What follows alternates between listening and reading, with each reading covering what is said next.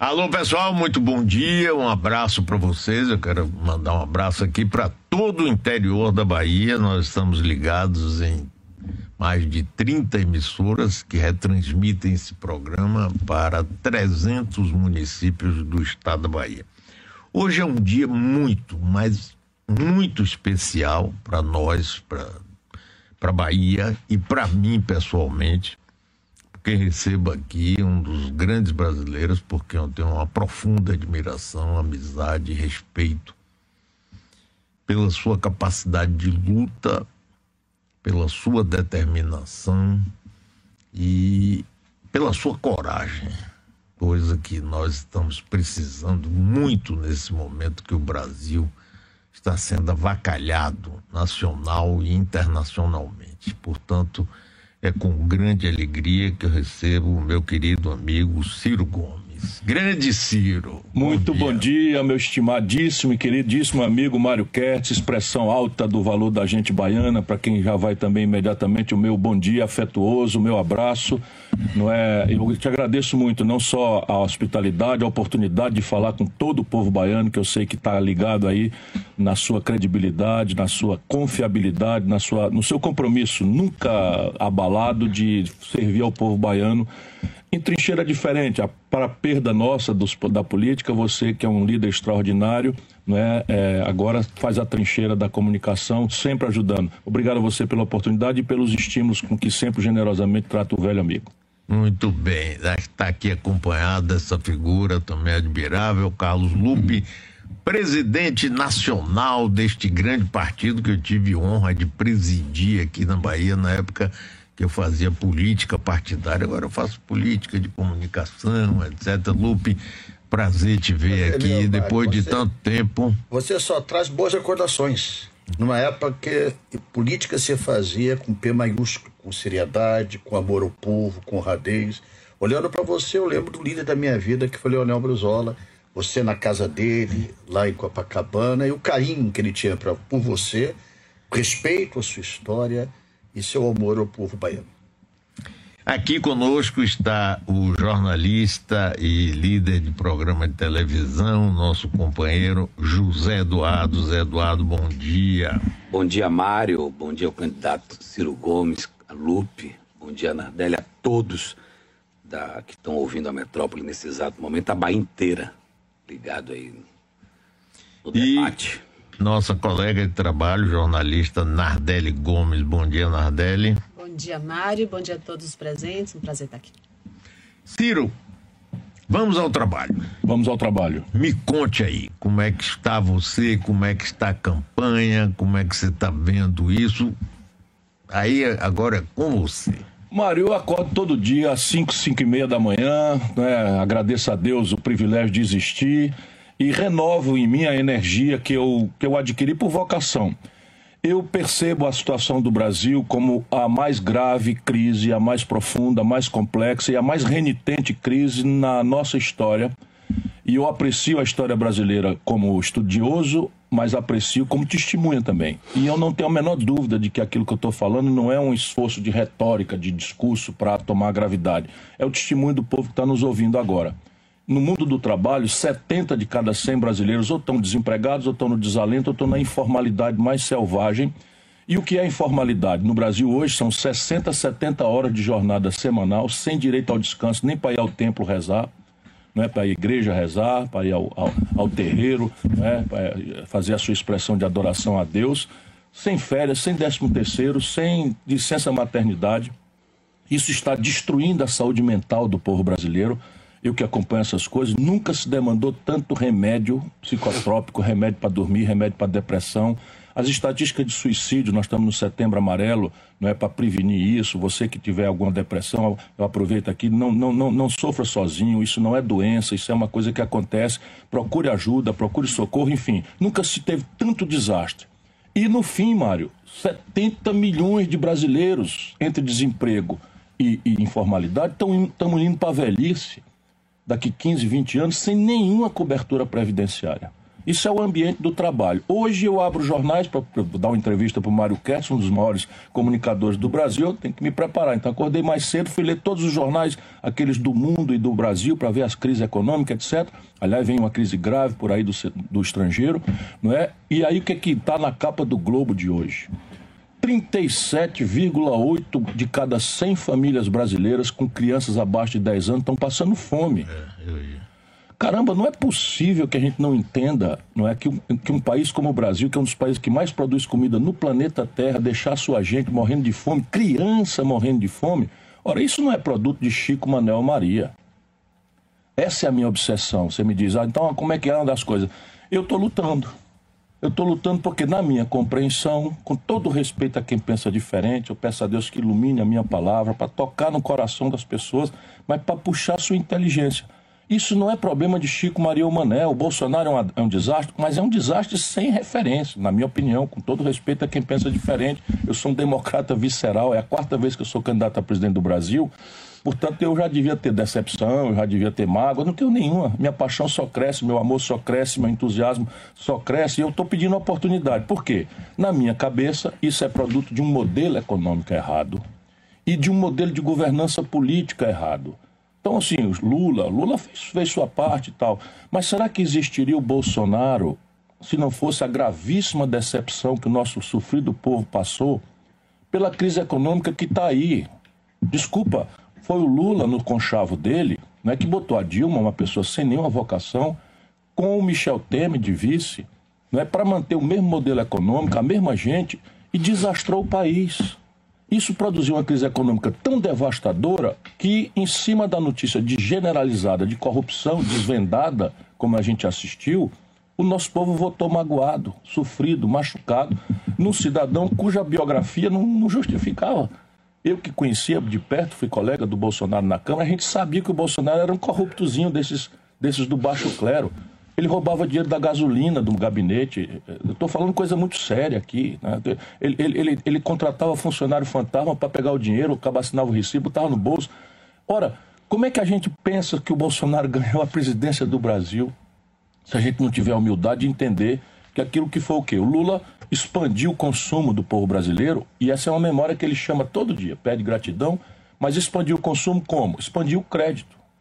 Então, de 15% para 52% do PIB foi a expansão do crédito no Brasil. Você que está me ouvindo aí, você teve um momento de consumo e tal, só que não, você não leu a letrinha pequenininha do crediário, do cheque especial, do cartão de crédito. E enquanto o Lula fez a expansão do crédito, o juro é o mais alto do mundo. Resultado, sabe o que aconteceu? A ressaca de 66 milhões e 600 mil pessoas humilhadas no SPC. Isso não tem saída individual, ou a gente muda esse modelo econômico, Mário. E é isso que eu estou fazendo, para não dar muita conversa, estou tentando pedir ao povo brasileiro que, antes de votar, guarde suas paixões, guarde seus ódios no coração, porque política a gente tem que fazer com o cérebro, com a inteligência. Por quê? Porque senão a gente cai na lambança dos políticos. Entender a doença exigir que todos os candidatos proponham soluções práticas, concretas, porque que a gente está sofrido, gosta de ouvir, ah, comigo vai voltar tudo ao tempo do bom e tal. Isso nunca aconteceu. Percebe? O Brasil tinha 300 mil pessoas presas quando começou esse modelo. Hoje nós temos 1 milhão e 200 mil pessoas. Se botarmos os mandados de prisão em aberto, quando você vai olhar em quem são essas pessoas, tudo jovem, negro, pobre das periferias do Brasil uma política absolutamente estúpida. Não quer dizer que a gente é a favor de botar todo mundo na rua, não. Mas o primeiro crime desses 800 mil garotos não foi nenhuma violência, Mário. Foi cair na droga, cair na distribuição da droga, na ilusão consumista de pegar um tostão ali para comprar um tablet, para comprar um tênis, que fica esse compre, compre, compre. Isso tudo tem que vir à tona para a gente discutir. E eu estou propondo uma saída para isso. Ciro, agora, é fantástica essa, essas explicação sua, essa visão sua. Você sabe que eu acompanho você há muito tempo e vejo, inclusive, que você é uma pessoa que conhece profundamente o Brasil, estudou profundamente o Brasil e não chega assim com aquelas propostas, ah, vou fazer acontecer. Você tem um projeto, inclusive, tem um livro, projeto para o Brasil e tudo. Agora, como furar? Aí é a pergunta que, que, que fica assim é, batendo na cabeça. Como furar o bloqueio dessa essa, essa, essa disputa que ficou entre dois candidatos, Lula e Bolsonaro? Se eu fosse me render à minha humildade, eu devia lhe dizer, não sei. não sei, francamente, como fazer isso. Mas como eu não gosto de perplexidade, eu sou da luta, o que, que eu estou pensando em fazer? A minha parte. Então, qual é a minha parte? Eu acordei hoje às 5 e meia da manhã e vou trabalhar. Daqui a pouco vou fazer uma caminhada com a Ana Paula, minha vice, que eu escolhi na Bahia, porque é uma mulher negra, vitoriosa pela educação, pelo trabalho. Estou circulando. À noite, hoje, vou dormir no Recife e depois do Recife eu vou para Campina Grande. Eu já disse aqui, eu estou trabalhando, trabalhando com obstinação, eu não, de, não me deixo humilhar, não me deixo abater, embora todo dia venha para cima de mim essa prepotência. Por quê? Porque no Brasil, Mário, existe um sistemão clandestino que os americanos chamam de Deep State. Lá eles chamam, se a gente fosse traduzir, é o Estado profundo. profundo. Eles descobriram o seguinte, que a política é o lugar onde você dá prêmios e punições para os interesses econômicos. E, portanto, ao invés de ir diretamente para a política, eles ficam no bastidor e tentam constranger a política mais do mesmo. Quer dizer o quê? Que o Lula e o Bolsonaro é a mesma coisa? Não. Qualquer imbecil sabe que o Lula e o Bolsonaro são pessoas completamente diferentes. E eu não sou tão bobo assim, eu sou só um bobinho. Então eu também posso começar dizendo: o Lula e o Bolsonaro são pessoas completamente diferentes. Perfeitamente. Estamos entendido? Estamos entendido. Agora, o que é está por deep state? O que é que está por trás dos dois? Rigorosamente o mesmo modelo econômico e o mesmo modelo de governança política que herdaram do Fernando Henrique, que por sua vez sistematizou aquilo que o Collor, de forma truculenta, quis impor ao Brasil, que é uma perversão internacional chamada neoliberalismo, com políticas sociais compensatórias. Vamos à prática, o que é isso? É o seguinte: eu pego o sistema político todo, e transforma a corrupção numa ferramenta central, porque a obra humana é falha. Todos nós somos pecadores em potencial, só Jesus, né, filho de Deus, é que podia ser considerado uma pessoa absolutamente intransigente com o pecado. Mas ele ensinou para nós que o perdão e a compaixão devem ser a resposta. Ok, está tudo certo, todos nós somos pecadores, não é disso que eu estou falando.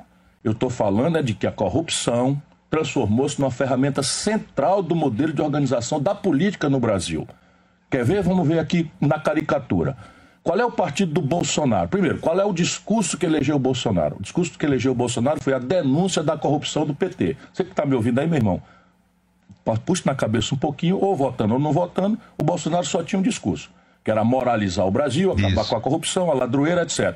E uma resposta tosca que ele dizia: Eu não entendo de economia, eu chamo o Paulo Guedes, que é meu posto econômico, mas eu vou racionalizar a economia brasileira, vamos retomar o desenvolvimento. Essa, esse é o discurso do Bolsonaro, tirante as maluquices, as, as, as, as peculiaridades do Bolsonaro. Pois bem, quem é o partido do Bolsonaro? Para a gente ver na prática, quem é o partido do Bolsonaro? Chama-se PL. Quem é que preside o PL? Valdemar da Costa Neto. Quem é o Valdemar da Costa Neto? O Valdemar da Costa Neto é o cara a quem o Lula deu o DENIT para roubar e ele foi condenado e preso. Eu não sou um caluniador, foi condenado, preso e condenado, né? Pelo escândalo do mensalão. Ou seja, Valdemar Costa Neto era parceiro e sócio do Lula. E agora vira chefe do Bolsonaro, que se elegeu denunciando a corrupção do Lula. Aí você diz assim, mas Ciro está exagerando? Não, então vamos lá. O Lula não teve o devido processo legal, o Sérgio Moro trocou os pés pelas mãos. Quantas vezes eu denunciei isso em público? Nunca deixei de fazer a denúncia da, da malversação do direito, da, da justiça pelo Sérgio Moro. Porém, eu estou na Bahia. Me desculpe, irmão, deixa eu entrar aqui para você saber o que eu estou querendo dizer. O Lula entregou o Ministério da Integração Nacional, que eu ocupei, e uma vice-presidência da Caixa Econômica para o cidadão baiano chamado Gedel Vieira Lima. Passa o tempo, o Gedel Vieira Lima é preso e condenado porque foi pilhado com 51 milhões de reais em dinheiro, naquelas malas de dinheiro, num país em que 38 de cada 100 famílias com criança abaixo de 10 anos está passando fome.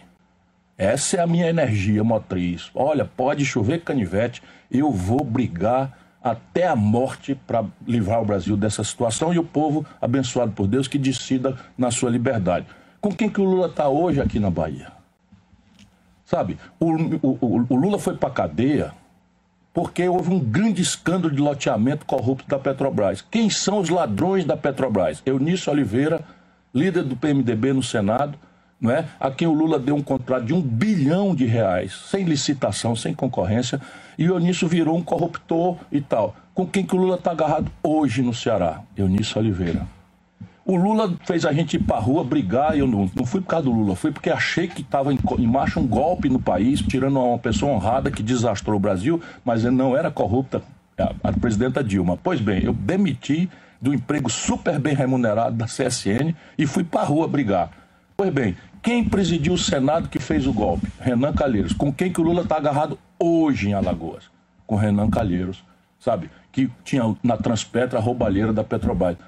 O que eu estou tentando provar é que esse modelo de governança política é o mesmo. Se você pegar o Roberto Jefferson, ele é um, tá um cara preso, foi caçado agora, porque fez a defesa agressiva do Bolsonaro contra as autoridades do Supremo Tribunal Federal. Esse cara detonou o escândalo do mensalão. Aquela do escândalo do mensalão, foi ele que detonou. Meu irmão, vá na, vá na internet e pesquise. Por quê? Porque o Lula deu os correios para ele roubar. Só que esse cara vem de ter defendido o Collor na sessão do impeachment. Vocês não estão vendo? Ou a gente muda isso, e sabe, eu tenho uma forma de mudar isso, ou repetir a mesma coisa vai dar na mesma coisa. Só que o Lula agora está com 76 anos. Deus o preserve com saúde, eu quero, sabe, o bem de todas, toda a humanidade. O Lula é um velho amigo de 40 anos. Quantas vezes eu já ajudei o Lula, mas o Lula, lamentavelmente, se corrompeu, cansou. E está fazendo o quê? fazendo o que ele fez, botando Michel Temer com a Dilma. O que, é que ele botou? Botou o Geraldo Alckmin na vice. E aqui está a explicação. O que, é que o grande sistema quer fazer? Obrigar a que o modelo econômico continue mesmo. Deixa eu pegar aqui um número para não cansar vocês. Nos últimos 12 meses, de junho a junho, o Bolsonaro botou no bolso dos banqueiros 500 bilhões de reais. Meio trilhão de reais. Isso a imprensa não vai dizer para o povo. Porque por regra, salvo esses espaços, não é que regionalmente comunicadores independentes como Mário Ketz nos permite, mas não sai nas manchetes. 500 bilhões de reais. Só para o brasileiro médio da Bahia só saber, 500 bilhões de reais de juro no bolso do banqueiro é quase o dobro do que o Brasil, no mesmo período de um ano, gastou com saúde, educação e segurança pública. Junto os três, que são as prioridades do povo, nós aplicamos 300 bilhões de reais. Mas assim, ah, o Bolsonaro está fazendo isso. Ih, rapaz, vamos ver como é que foi no Lula.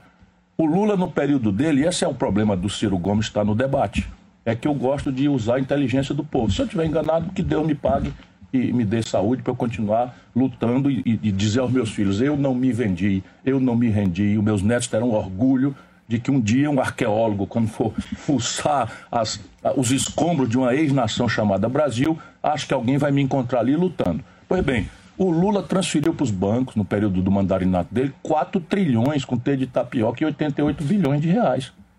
Quer dizer o quê? Que ele não olhou para o pobre? Não olhou. Eu faço o cálculo. No mesmo período, o Lula transferiu para os pobres 332 bilhões de reais. Foi 4 trilhões para os bancos, 330 bilhões para os, para os pobres. Como nunca ninguém tinha feito nada pelos pobres no Brasil, esse pouco que ele fez pareceu muito e ele fica puxando a gratidão do povo eternamente. É o mesmo candidato desde 89. Aí não é possível a gente imaginar que fazendo a mesma coisa vai dar resultado diferente. É, como é que ele passa esse dinheiro para os bancos? Juro. Uma... Então veja, aí as pessoas também. Como é que passa o dinheiro é. para o banco? Quando eu pago o salário de um médico, é fácil da gente entender. Saiu o dinheiro do cofre, foi no contra-cheque, o médico pegou o dinheiro, botou na conta dele, pronto. Aí um professor ganha R$ 3.200 de piso, R$ 3.300, passa o contra-cheque. Como é que passa para o banco? O Banco Central do Brasil, neste modelo econômico que está aí, foi feito autônomo. Ou seja, você pode eleger o presidente do Brasil, mas o presidente do Brasil não manda mais na autoridade que diz a taxa de juro.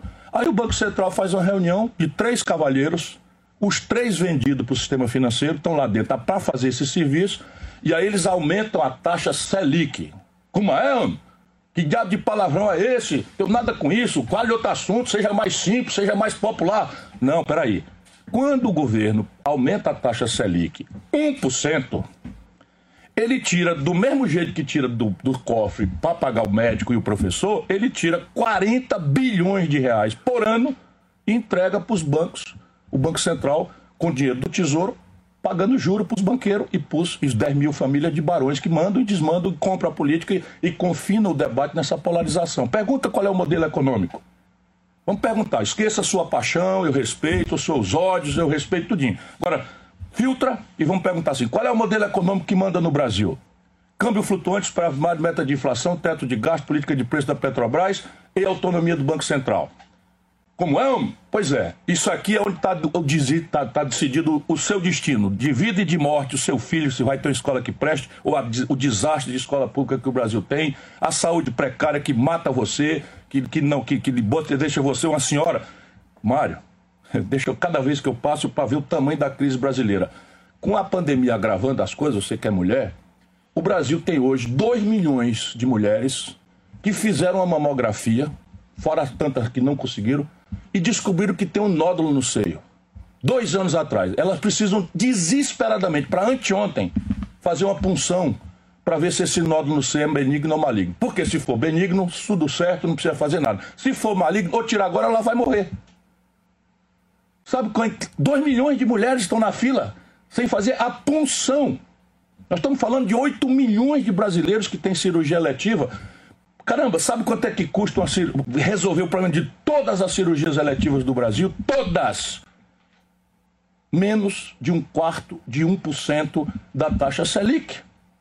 Só que quando a gente fala teto de gasto, daí vem o dinheiro da, da saúde, o dinheiro da educação, mas o, o, o Bolsonaro aumentou a taxa de juros brasileira de 2 para 13,75. Então tem 11 vezes 1%. 11 vezes 4, 40 dá 440 bilhões de reais. E isso as pessoas acham que vem do outro bolso. Não, vem do mesmo tesouro. Mesmo tesouro. E o único cara que não tem rabo de palha, que não tem, sabe, história de corrupção, que aguenta a pancada para denunciar isso, sou eu. Vamos ver o que, é que o povo brasileiro faz com isso. Quer manter a mesma coisa, meu irmão? Tá aí os dois. Quer mudar? Me dá uma oportunidade. Zé Eduardo. E pode me insultar com o número que eu estou dizendo aqui. Vamos lá. O telefone daqui é aberto, pode mandar um petista ligar aqui para a gente conversar. Eu fico impressionado como o senhor tem esses números aí na cabeça com dados, né? O senhor, o senhor é um homem muito capaz, muito inteligente. Obrigado. Eu votei no senhor. Opa, que honra. Lá atrás eu votei no senhor. Mas quero dizer que o senhor está tomado pelo ódio.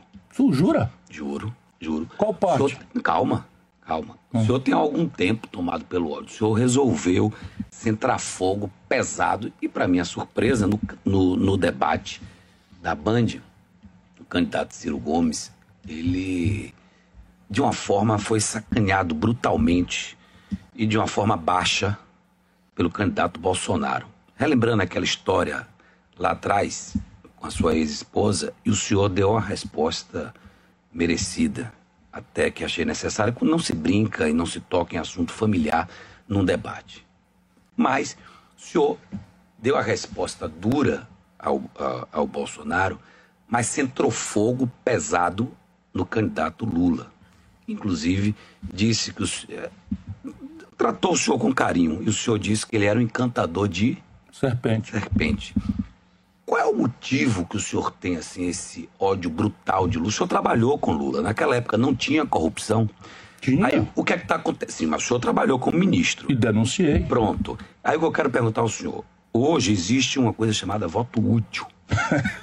Você não vai Calma. trazer esse assunto para cá. Calma, eu vou, eu vou aqui. Eu tô calmíssimo. Eu vou, eu vou, o que eu vou colocar aqui é o seguinte: bolsonaristas estão usando os seus vídeos com críticas ao ex-presidente Lula para atacar petistas nas redes sociais. As imagens já foram compartilhadas pelo deputado federal Eduardo Bolsonaro, o filho 03 do presidente e por ministros como Fábio Faria das Comunicações e também o general Augusto Heleno, chefe do Gabinete de Segurança Institucional. Qual é o objetivo de tudo isso? Não, primeiro vamos para a qualidade da pergunta. Ódio, onde é que você prova isso? Porque a questão basicamente é o seguinte: eu sou portador de uma mensagem e agora você quer bater no portador da mensagem. A questão é a mensagem. Eu falei, eu estou na tua frente aqui. Eu falei alguma coisa mentirosa aqui? Não, hoje aqui o senhor está mais calmo. Mas do, não, eu sou um cara a, a calmo, campanha que o senhor vem, a minha, canalha, a minha campanha... vagabundo, ladrão, corrupto. Isso tudo eu disse do Bolsonaro. Por que, que o PT não usa isso nas suas redes? Tudo isso daí eu disse foi do Bolsonaro. Meu irmão, Está acontecendo uma coisa extremamente fascista no Brasil, que não é o Bolsonaro. O fascismo está vencendo a parada, porque o fascismo é uma luta que a gente luta na cabeça das pessoas.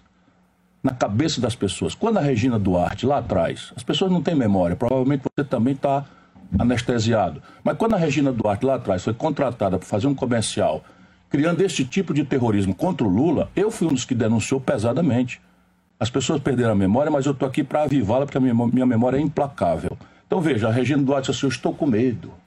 Eu estou com medo. Se o Lula ganhar a eleição, eu estou com medo, não sei o que e tal. Isso é puro fascismo num povo que já está machucado, humilhado, não querem deixar sequer as pessoas ter autonomia, a serenidade numa eleição de dois turnos, que você pode votar de um jeito e depois corrigir o voto no segundo turno.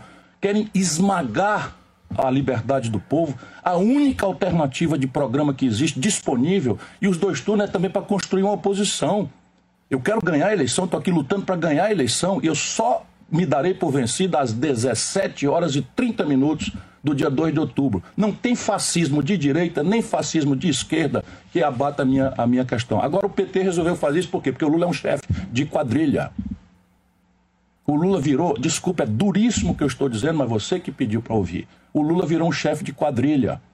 Qual é a diferença substantiva da moralidade do Lula para a moralidade do Bolsonaro? São duas pessoas completamente distintas. O Bolsonaro avacalhou a presidência da República diante do Supremo Tribunal Federal para proteger filho corrupto. O Lula também.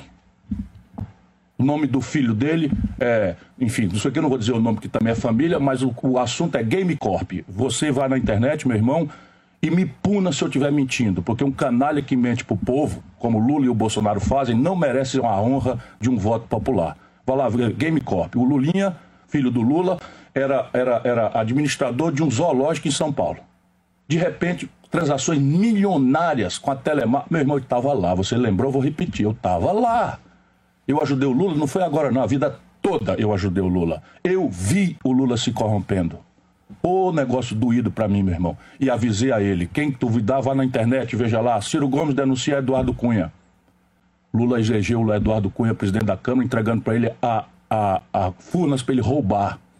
O Lula botou o Michel Temer na, na, vice da Dilma. Eu denunciei o Michel Temer, fui processado pelo Michel Temer. O Brasil sabe o que foi que aconteceu. O Michel Temer mais o Eduardo Cunha derrubaram a Dilma. O Lula chamou o povo para denunciar um golpe e hoje está agarrado com a mesma gente. E eu que tenho que me explicar? Eu que tenho que me explicar? O Bolsonaro é, é, é, é um irresponsável, é não sei o que e tal, tá bom. O Lula fez o que para os pobres? Criou o Bolsa Família, que é a memória afetiva do nosso povo. O Bolsonaro botou 200 reais em cima. Eis o limite do PT. Então agora isso é esquerda, você, você cevar o sistema financeiro. Anote outro número aí. O Lula, durante o período que mandou no Brasil, deu lucro aos bancos de oito vezes maior do que o Fernando Henrique. Oito vezes. Confira, meu irmão, se isso não for verdade, você não me dê um voto sequer e ainda passa a dizer que eu sou um grande mentiroso. Mas se for verdade, põe a mão na cabeça. Põe a mão na cabeça. Porque assim, eu sei que você é um jornalista e está trazendo o assunto para mim.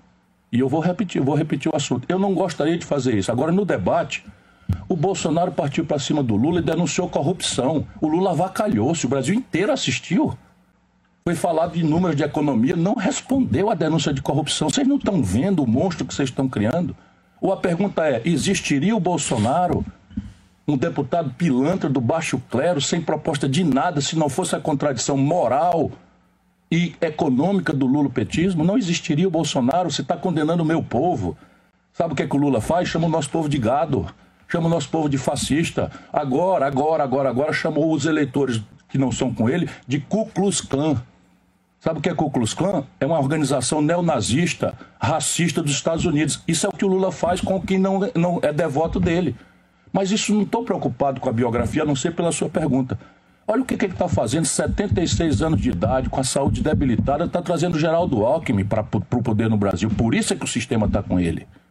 Por isso é que o sistema está com ele. Vocês estão elegendo, vocês, esses que estão descuidados com essa memória, vocês estão elegendo um cara reacionário que foi repudiado pelo povo de São Paulo, que conhece ele de perto. Sabe, pergunta para o povo da periferia de São Paulo o que, é que foi feito com a meninada pobre, negra, a violência policial, sabe, o, o nazifascismo da conduta do governo do, do, do governo do, do, do, do, do Alckmin lá. É esse homem que o Lula está trazendo depois de passar 25 anos chamando esse cara de ladrão. Ô, meu irmão, qual é o ódio? Tem algum ódio aqui? Bata no carteiro, mas lê a carta. Lê a carta. O que está escrito na carta? Tem alguma mentira no que eu falei aqui, meu irmão? Você está me acompanhando. Ok, você é dono do seu voto, tem uma memória a fazer, mas eleição é um contrato para o futuro. O Lula é uma bola de chumbo amarrando no passado. E isso é o que nós estamos decidindo. Quer votar no passado? Boa sorte, irmão. Que Deus abençoe a você e a sua família. Eu estou aqui lutando para prevenir um desastre. Sabe onde é que eu estava em 2018? nesse mesmo lugar aqui. O Lula mentiu para o povo que era candidato de dentro da cadeia. Você tem que me dizer, eu estou enganado, eu estou mentindo? O Lula mentiu para o povo dizendo que era candidato, explorando o carinho, a generosidade, o amor que o nosso povo tem por ele, justo e merecido. Eu estava lá, ajudei o Lula durante 30 e tantos anos. Aqui está uma pessoa sofrida com o que eu vi acontecer, de, sabe, de se destruir uma liderança popular que se vendeu para o sistema. Virou um cara vendido para o sistema e vendeu a gente, nós todos. Por quê? Porque qual é o compromisso do Lula? Vá no Google, faça essa pesquisa. Você que é um jornalista importante, Lula se compromete de manter a diretoria do Banco Central de Bolsonaro. Sabe o que é isso? Aquilo que nós estamos falando. O juro, o câmbio, os impostos, tudo está entregue à diretoria do Banco Central do Bolsonaro, que pertence ao grande sistema financeiro. E o Lula está comprometido de manter isso. Aproveitando o quê? Que o povo não tem direito de saber o que é, que é o desdobramento disso. E está prometendo que não vai entregar, porque agora tem teto de gasto, tem, tem, tem, sabe, teto de gasto com status constitucional. Eu lutei a vida toda contra isso. O Lula está conciliado com o Geraldo Alckmin, que defendeu isso. A política de preço da Petrobras, vocês pagam hoje na Bahia o diesel mais caro do Brasil. Por quê? Porque o Bolsonaro vendeu a, a, a Landulfo Alves por metade do preço. Quem denunciou isso foi o PT? Não dá para denunciar, porque no que o Lula abrir a boca, eu falo em Petrobras, a turma diz ladrão, petrolão e tal. Esse é o problema do Brasil. Só quem não tem o rabo preso sou eu, meu irmão. Então, ok, diga qual é o meu motivo. É paixão, é ódio, ok. Mas lê a carta. Nardelli Gomes quer fazer uma pergunta a você, Ciro. Ciro, o Brasil vive hoje uma crise moral sem precedentes. E quando eu falo isso, eu nem me refiro a escândalos de corrupção, porque esses têm precedentes. Eu estou falando de um comportamento do povo brasileiro que, se antes era contido pela moralidade, tinha vergonha de se mostrar racista, machista, misógino e homofóbico, hoje se sente autorizado pela figura do presidente, que é assim, e quase que tem orgulho de ser assim. Se as eleições fossem hoje, Lula seria o presidente do Brasil para o próximo mandato. Ele disse aqui, em primeira mão, inclusive a Mário, que será um mandato só, até pela sua idade. Mas esse comportamento do povo brasileiro, Bolsonaro saindo da presidência, não vai voltar para o armário. Então, essa crise moral que a gente vive, você falou há pouco em futuro, é uma crise que vai se estender. Como é que você visualiza um próximo processo eleitoral saindo Lula da, dessa, não estando mais num próximo cenário, na, numa eleição seguinte, lá em 2026, como é que você vislumbra a gente poder trazer um pouco mais de moralidade para esse país, que agora se sente orgulhoso de ser misógino, racista, homofóbico? É, e como é que você se encaixa nesse próximo processo, tentando dar um, um tentando trazer de volta a moralidade para esse país, o respeito pelas pessoas? A inteligência da sua pergunta traz para o velho professor a cimento da resposta só pelo exemplo. Porque todas as leis brasileiras em vigor reprimem a homofobia, reprimem a misoginia, reprimem o racismo. Mas nós temos um presidente da República que é um beócio, criminoso, né, que disse que a filha que nasceu é, era fruto de uma de uma de uma de uma de, como é? de um, uma fraqueza. De uma fraqueza. Eu não gosto nem de reproduzir isso, não, porque eu também já reproduzi cultura machista. 20 anos atrás eu ri, eu fiz uma piada, não sei o que e tal, me penitencio por isso, mas eu aprendi com isso é que nós vivemos numa sociedade que tem um legado patriarcal, machista, numa sociedade que é racista, e a gente tem que todo dia aprender, todo dia se penitenciar. O Bolsonaro não faz isso. Mas, de novo, o Lula é uma pessoa diferente do Bolsonaro? É, profundamente diferente. Qualquer imbecil sabe e um bobinho aqui como eu sabe também. Mas o Lula tem um punhado de coisas desse mesmo tipo e não se penitencia por nenhuma delas.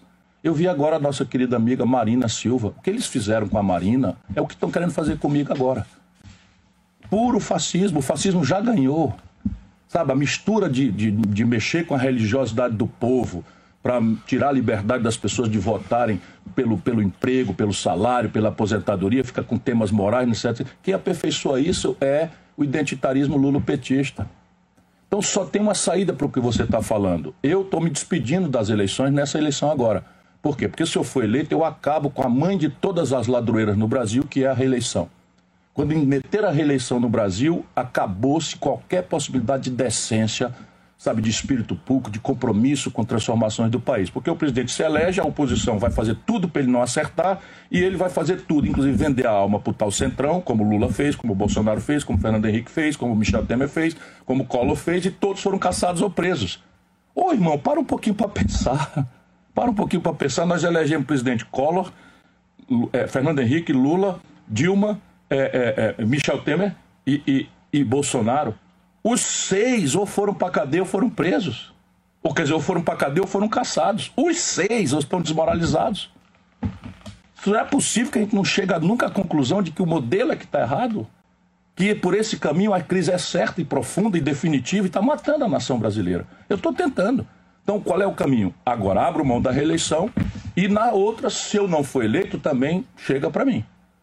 Então chega para mim por quê? Porque, sabe, tem uma hora eu estou entrando 65 anos de idade, devotei a minha vida inteira a esse país, não tenho fortuna, não tenho empresa, abri mão de três aposentadorias, sabe, nunca fui processado por corrupção na vida, nem para ser absolvido.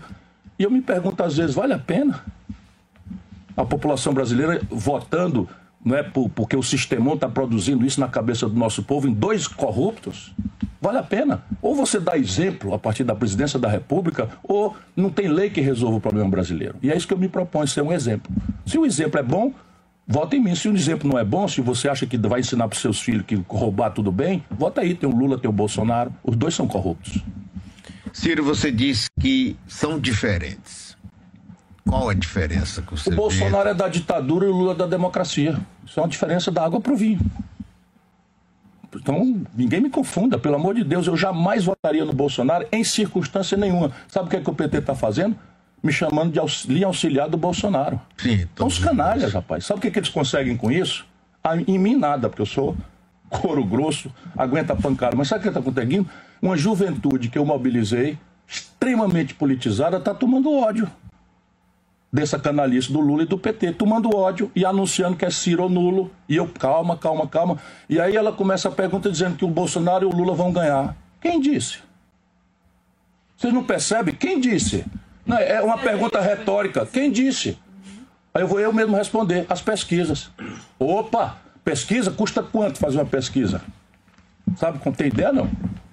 Sabe quem paga 90% das pesquisas no Brasil? O sistema financeiro. BTG, né? banco não sei das quantas, banco não sei das quantas. Aí o Datafolha, o Datafolha hoje, o core business, o negócio central do Grupo Folha, é um banco. Pague seguro. Tudo metendo a mão no bolso do povo.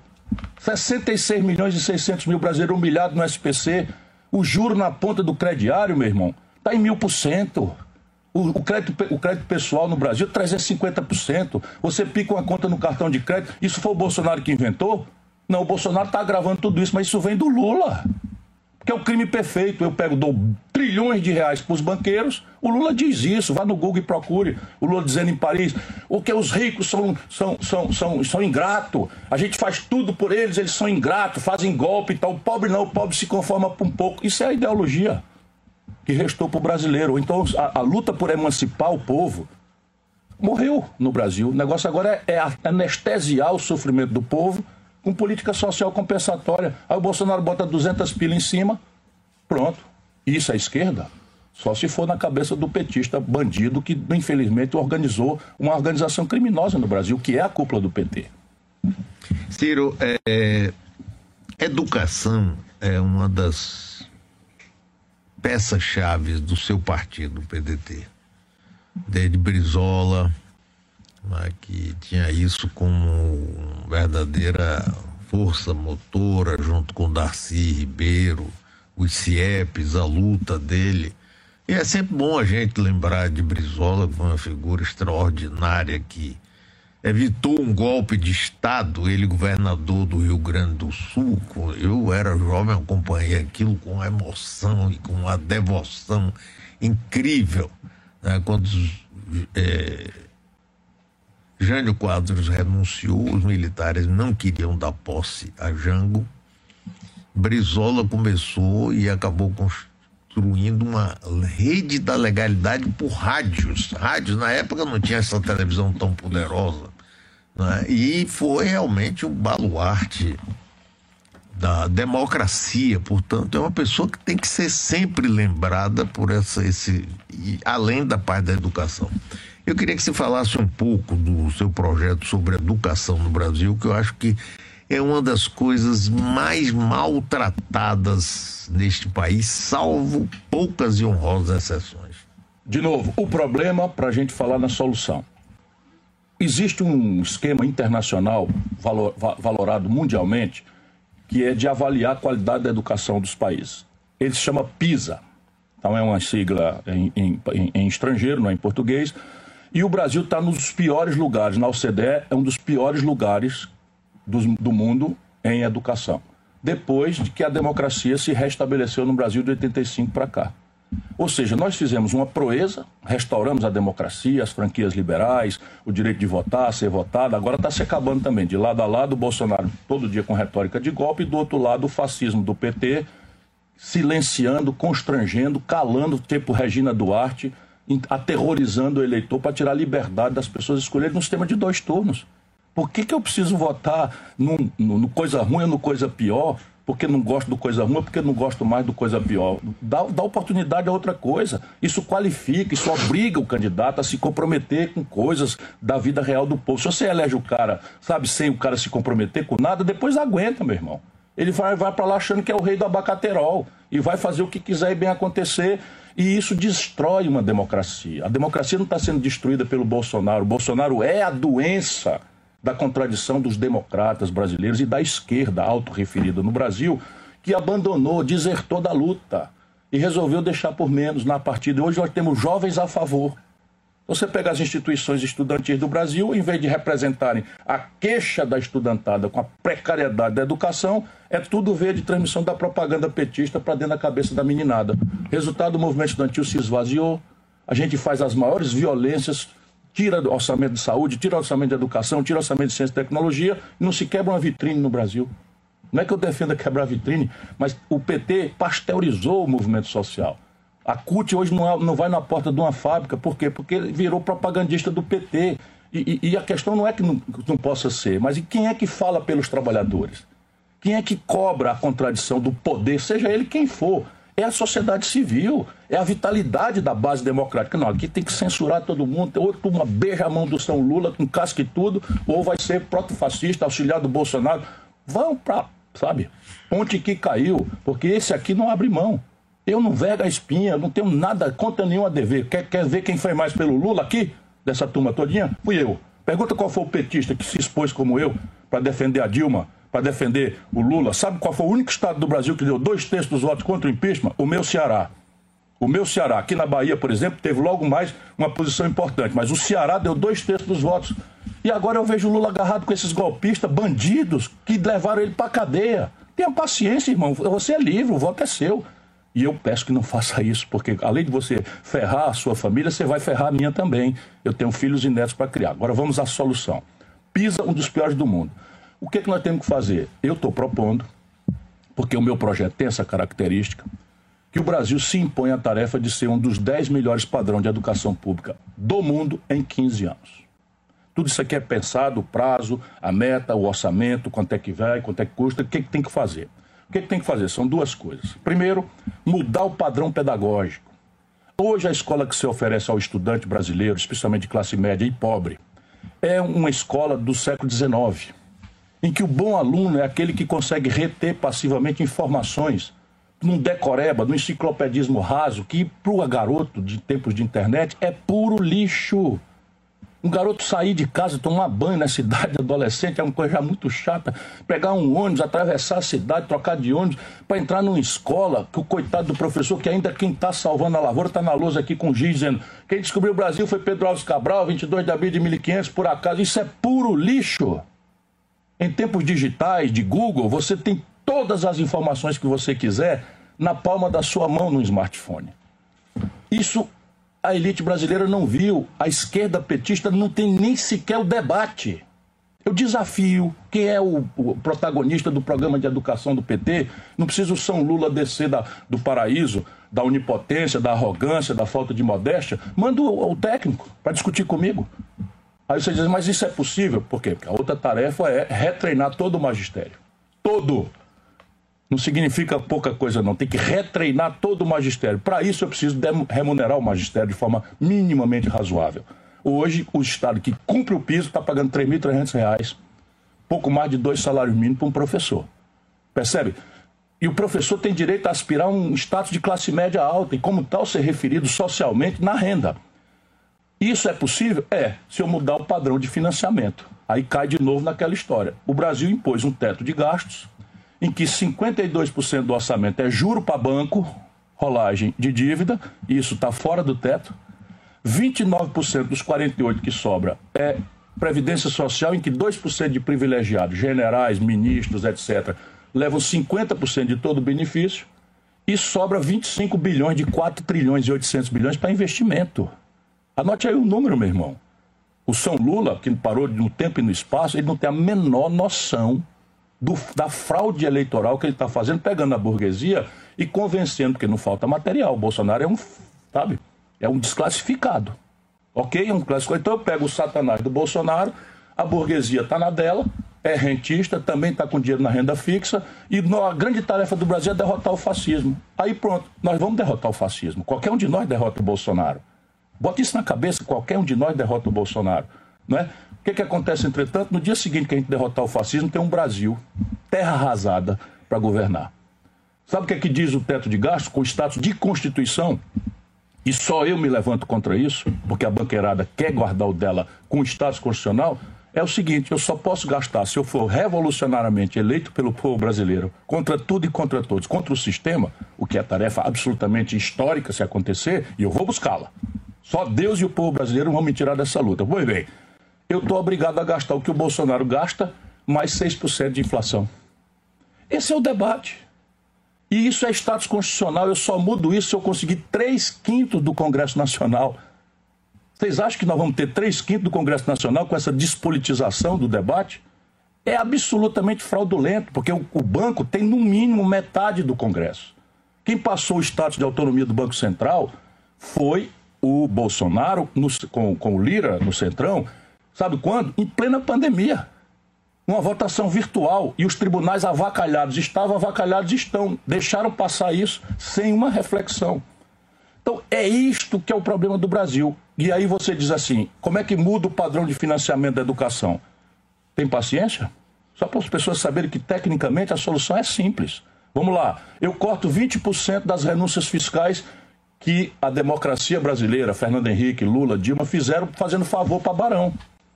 Neste país, um cidadão que tem uma motocicleta paga 4% de PVA para rodar numa motocicleta com um caixote de aplicativo nas costas. O dono desses iates, lanchas e tal que estão aí no porto de, de, de Salvador, aqui, não paga um puto. Percebe? O IPTU de São Paulo, de um mês, é o equivalente ao que o imposto territorial rural do grande latifúndio do agronegócio mais lucrativo do mundo recolhe por ano no Brasil. Isso foi o Bolsonaro que fez? Bolsonaro é da direita. Bolsonaro é um fascista. Bolsonaro é um bandido. Ok. Quem fez isso foi o PT. O PT fez isso. Anestesiando o povo com política compensatória e transformando o Brasil num paraíso fiscal dos super ricos. Eu, Ciro Gomes, fui ministro da Fazenda. Cobrei imposto sobre lucros e dividendos. Só o Brasil e a Estônia não cobram. Quem fez isso foi o Bolsonaro? O Bolsonaro é um canalha. Quer que eu diga mais o quê do Bolsonaro? Mas quem fez isso? O PT. Porque quem tem a obrigação de mudar, de fazer um sistema tributário progressivo, que cobre mais dos ricos, para ter dinheiro para fazer a emancipação do povo, é a esquerda, é o pensamento progressista. O Brasil não tem imposto sobre heranças. No Ceará, o máximo do Brasil permitido, a gente cobra 8%. No Brasil é 4%. Nos Estados Unidos é 40%. Quem é que é de esquerda no Brasil? O Lula? Quem é que é antifascista no Brasil? O Lula?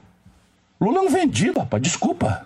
Produziu o Bolsonaro. Depois de esse período todo, vamos raciocinar juntos. O Bolsonaro desceu de Marte, desceu de paraquedas de Marte. Não, não aconteceu nada, desceu o Bolsonaro no Brasil tomou o poder.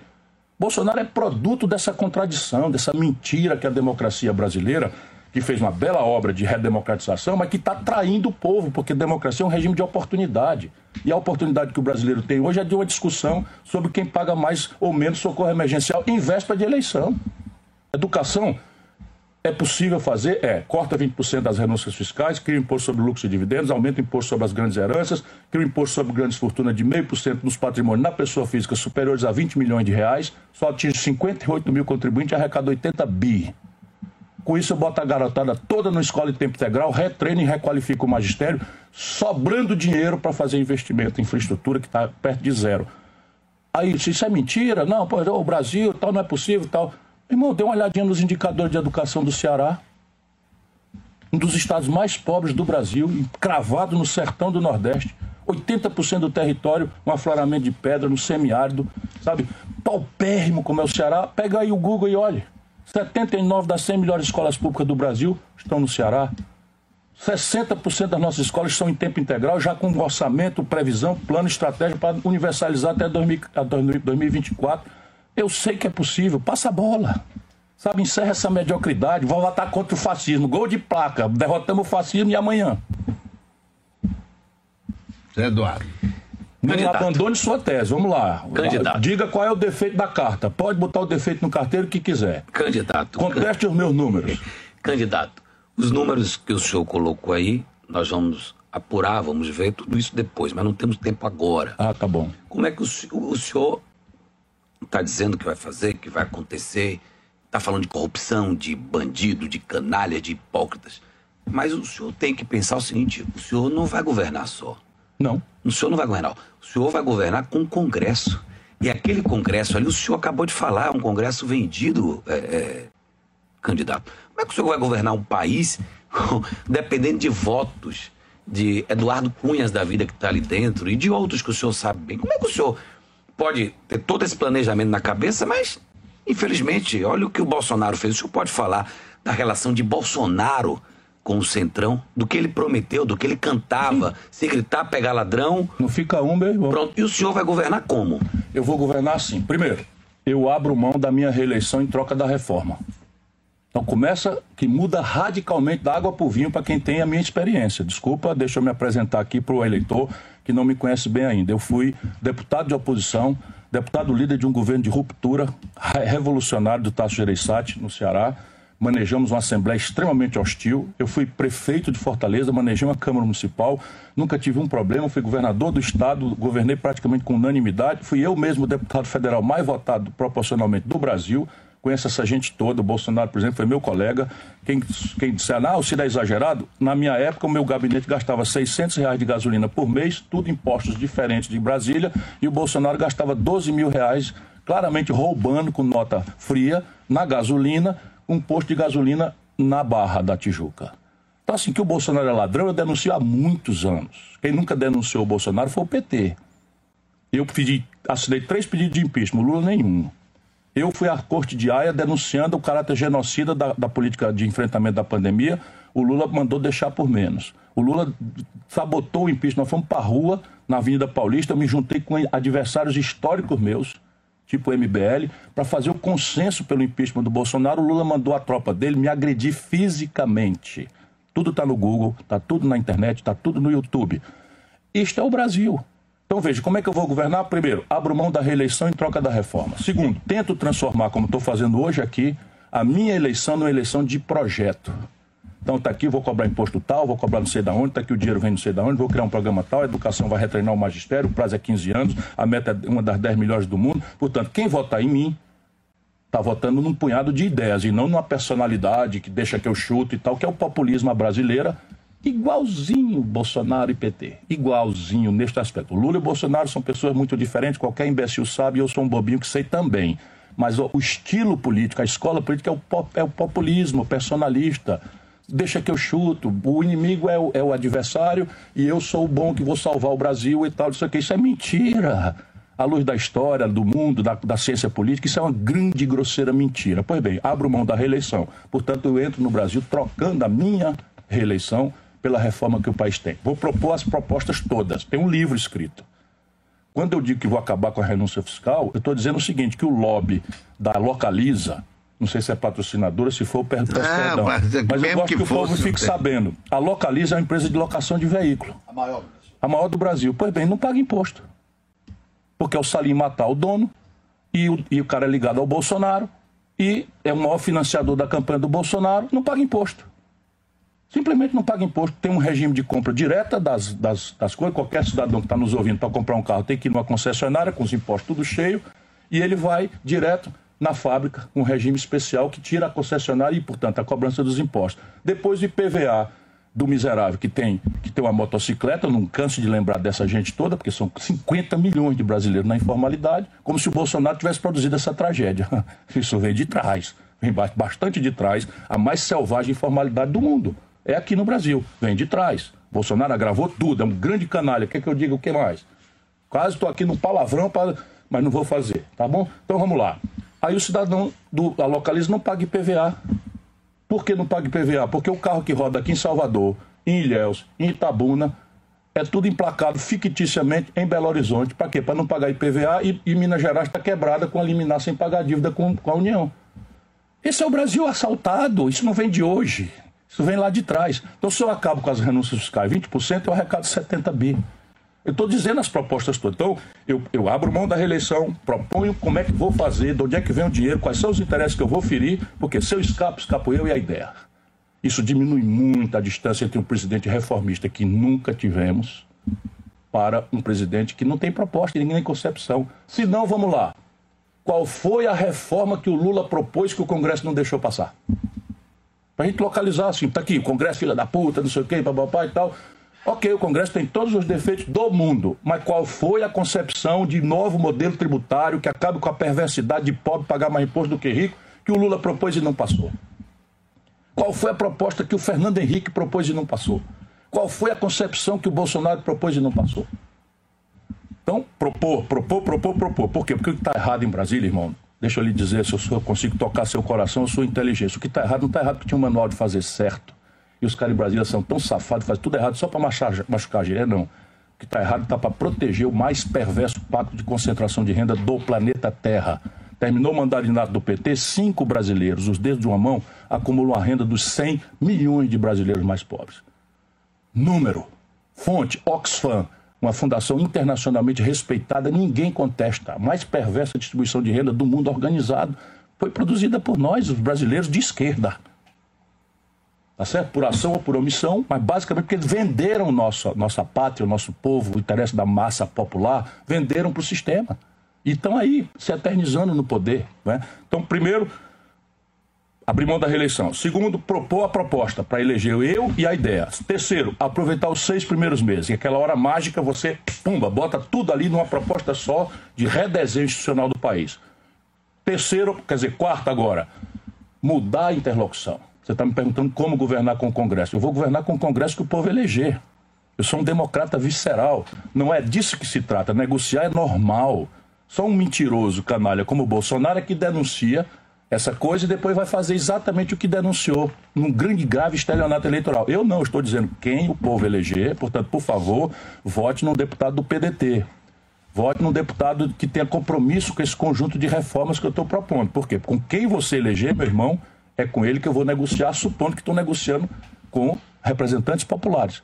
Agora, o que, é que eu proponho de mudança? Ao invés de eu negociar roubando e deixando roubar, eu vou fazer um novo acordo de governadores e prefeitos. Por quê? Porque quem tem a minha experiência sabe que o deputado só respeita mais o prestígio do prefeito que deu a ele a eleição e do governador que protegeu a eleição dele do que os lobbies corruptos e fisiológicos que estão infestando a vida brasileira. Então eu faço o quê? Eu pego a Bahia, que está mandando para Brasília todo, todo mês 12 a 15% da receita corrente líquida, com crises graves de, de financiamento, de mil problemas, porque isso é do Brasil inteiro. Eu deixo 12 a 15% da receita corrente líquida da Bahia na mão do governador, em troca e somente em troca, se o governador vier em socorro da grande reforma. Só, só, só para você ter uma ideia, sabe quanto é a dívida consolidada dos estados e municípios, toda junta? 600 bilhões de reais. É muito dinheiro? É. Sabe quanto é a dívida pública do Brasil? 7 trilhões e 500 bilhões de reais. Portanto, a dívida dos estados que oferece saúde, segurança, educação para o povo, infraestrutura, é menos de 10% da dívida do país. Qual é o problema de eu pegar o parte vincenda nos meus quatro anos, capitalizar isso para o futuro, ou seja, você não vai mais pagar essas prestações, vai ficar 12 a 15% na sua mão, e eu vou pegar essa dívida, não vou a perdoar, vou botar ela no fim da, da, do contrato coisa que o Supremo está fazendo com liminares. Ou seja, é uma coisa prática, para quem sabe do ramo, para quem tem compromisso. Quem é que não gosta disso? Os bancos.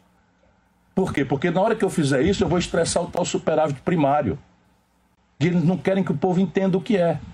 Então é o seguinte: superávit primário é o seguinte: todo arroxo na saúde do povo, todo arroxo na educação, todo arroxo no investimento, mas deixa o dinheiro do banco livre.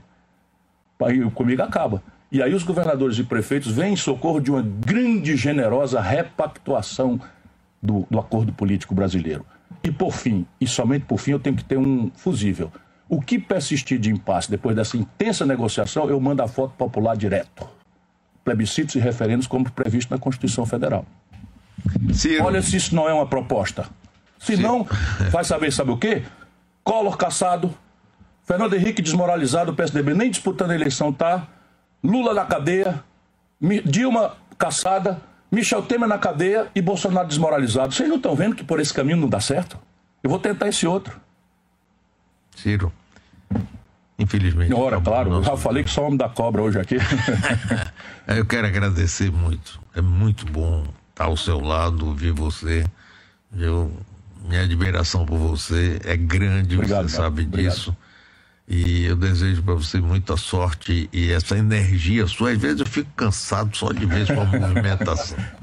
Deixa eu agradecendo a você, aos, aos ilustres jornalistas que me permitiram né, expressar aqui até Senador vezes... Jacques Wagner, daqui a pouco aqui. Um forte abraço para ele né, e que ele conteste os números. Não fico falando da minha motivação, não, porque pouco me importa. O que é que importa para o povo se a minha motivação é essa, aquela ou aquela outra? É a minha carta tem que ser lida. Em 2018 ele apostou no senhor na chapa majoritária. Sim, eu sou amigo, eu sou amigo dele, sabe? Sou amigo do Rui, sou amigo de, de muita gente. E o Wagner sabe. Então, sabe o que é? Sumiram com o Gerson Gabriel. Eu conheço todo mundo. Sabe, eu estava lá, eu ajudei. Eu me afastei foi por isso. E não me afastei covardemente, como os ratos fazem, não. Eu fiquei até o fim do governo Lula. Todo dia, às sete horas da manhã, eu estava lá para esconjurar o golpe que se levantou contra o Lula. E na, quando acabou, nunca mais quis saber de ficar perto, porque eu vi a M que ia dar. Cansei de avisar o Lula que ele ia parar nessa coisa que ele acabou parando.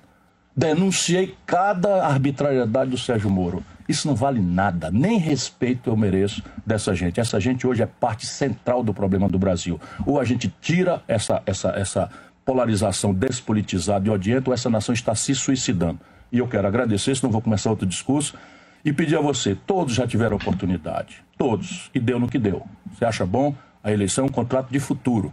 Repetir as coisas do passado é repetir o que nós estamos vivenciando hoje. Me dê uma oportunidade, me ajude a mudar o Brasil.